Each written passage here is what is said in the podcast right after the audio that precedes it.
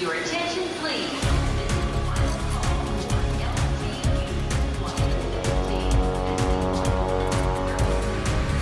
A hora dos portugueses. Eu trabalho aqui na Universidade de Lausanne, estou fazendo o meu, o meu doutorado, também dou aula de linguística na, no departamento de inglês. E eu estou fazendo uma pesquisa sobre é, o desenvolvimento da língua primeira de pessoas que falam português, de língua materna portuguesa, de língua materna inglesa e que moram aqui na Suíça francesa há pelo menos 10 anos que eu quero saber como que o português e o inglês dessas pessoas têm, têm se desenvolvido num contexto de imigração. Grupo de estudo para essa pesquisa são pessoas que têm entre 55 e 75 anos. Até agora eu já entrevistei é, todas as pessoas de língua materna inglesa. E o que eu pude observar nesse grupo é que é, são vários fatores que entram em conta em relação ao uso de francês, né, é a língua do local, ou a língua primeira deles, inglês, ou uma outra língua que as pessoas possam falar. Tem a ver com status socioeconômico, com nível de educação, com o trabalho que a pessoa realiza, se ela tem uma preferência, ela gosta mais de uma língua ou da outra, se ela gosta mais de uma cultura ou da outra. Isso também entra, entra em jogo é, quando a pessoa vai decidir, vai escolher qual língua ela vai falar mais.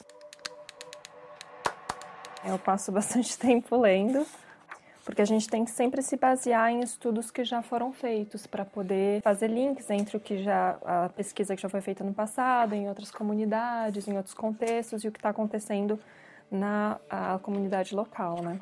A gente pode observar uma diferença entre as pessoas de primeira geração, pessoas de segunda geração que nasceram aqui ou vieram para cá bem pequenininhas, e a terceira geração, que são né, os, os netos, netas de pessoas que vieram diretamente de Portugal, ou do Brasil, ou de outro local que fala, onde fala português. A terceira geração e a segunda, a gente pode observar que são um pouco mais integradas, né? Porque já fizeram também os estudos aqui. Então, em relação a a competência linguística é totalmente diferente. São pessoas que são desde pequenininhas bilíngues, né? Vão falando em português em casa e fora de casa aprendem o francês. Em relação à primeira geração é, de imigrantes, eu acho que são vários fatores que entram em conta para que a pessoa talvez se integre um pouco menos ou leve mais tempo para se integrar. Eu acho que tem a questão do trabalho, é, dependendo do trabalho que a pessoa realiza, ela vai se integrar mais ou menos.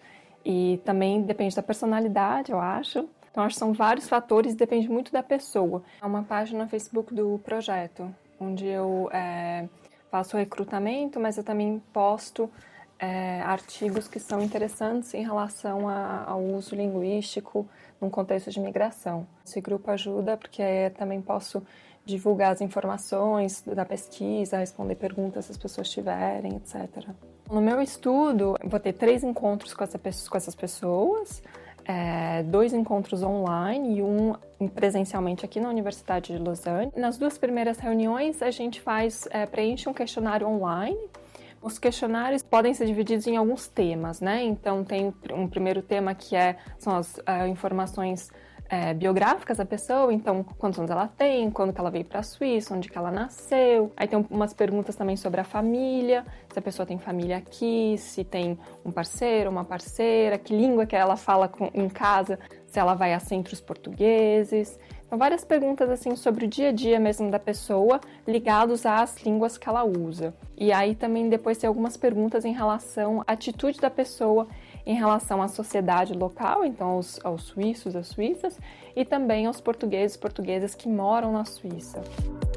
Na Suíça toda, a primeira língua não oficial mais falada é o inglês, 9% da população, e depois é o português, com 8%. Então a gente vê que a comunidade aqui é bem forte portuguesa. Londres, Luxemburgo, Rio de Janeiro, Paris. São Paulo, Lyon, Manchester. A hora dos portugueses.